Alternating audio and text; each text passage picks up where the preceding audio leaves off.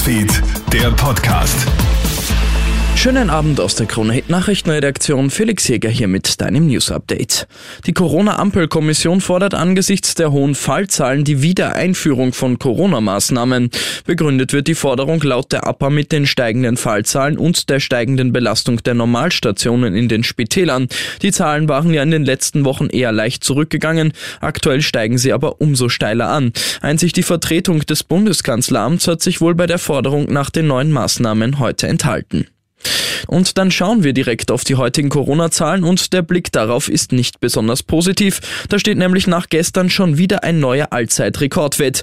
49.432 Neuinfektionen sind in den letzten 24 Stunden in Österreich gemeldet worden. Gestern war ja bereits mit über 47.000 Fällen der bisherige Höchstwert aus dem Jänner übertroffen worden.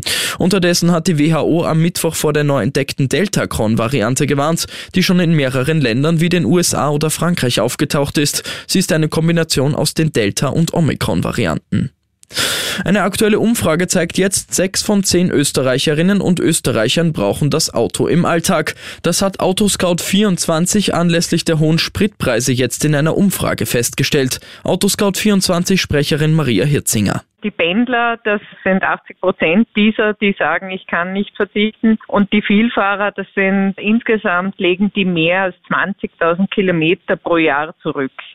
34 Prozent der Befragten geben übrigens an, dass sie sich wenig bis überhaupt nicht gut an das öffentliche Verkehrsnetz angebunden fühlen. Und für Begeisterung bei Fans weltweit hat der Trailer zur neuen Star Wars Serie Obi-Wan gesorgt. Streaming-Anbieter Disney Plus hat den Trailer vor wenigen Stunden veröffentlicht und das Feedback der Fans ist überwältigend positiv. In der Serie, die zwischen den Teilen 3 und 4 spielt, kehren die Schauspieler aus den früheren Filmen Ewan McGregor als Obi-Wan und Hayden Christensen als Darth Vader nach 17 Jahren zurück. Hier ein kleiner Ausschnitt aus dem Trailer.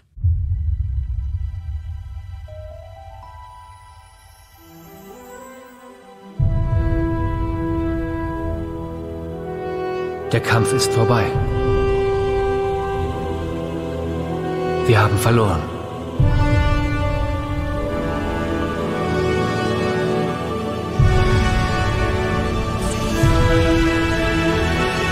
Versteck dich. Die Serie gibt's dann ab dem 25. Mai bei Disney Plus. Ich wünsche dir noch einen schönen Abend. Krone Hits, Newsfeed, der Podcast.